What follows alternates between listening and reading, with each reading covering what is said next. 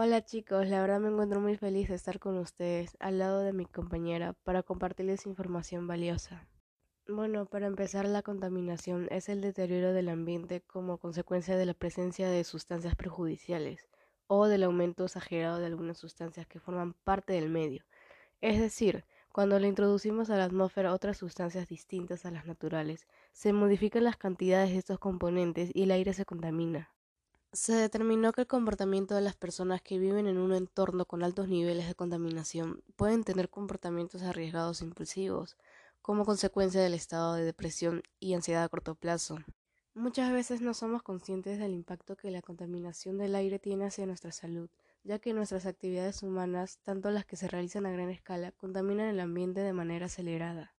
Exactamente, pero para prevenir esta contaminación, les recomiendo tener un frecuente uso de bicicletas. Pueden plantar plantas en el interior del hogar y también tener una responsable promoción del uso de la energía y evitar quemar residuos. Debemos tomar cartas en el asunto, porque según la OMS, cada año mueren 12,6 millones de personas a causa de vivir en un ambiente poco saludable, por consecuencia de la contaminación. Eso equivale a un cuarto de muertes anuales. Gracias a ustedes por invitarnos a su programa.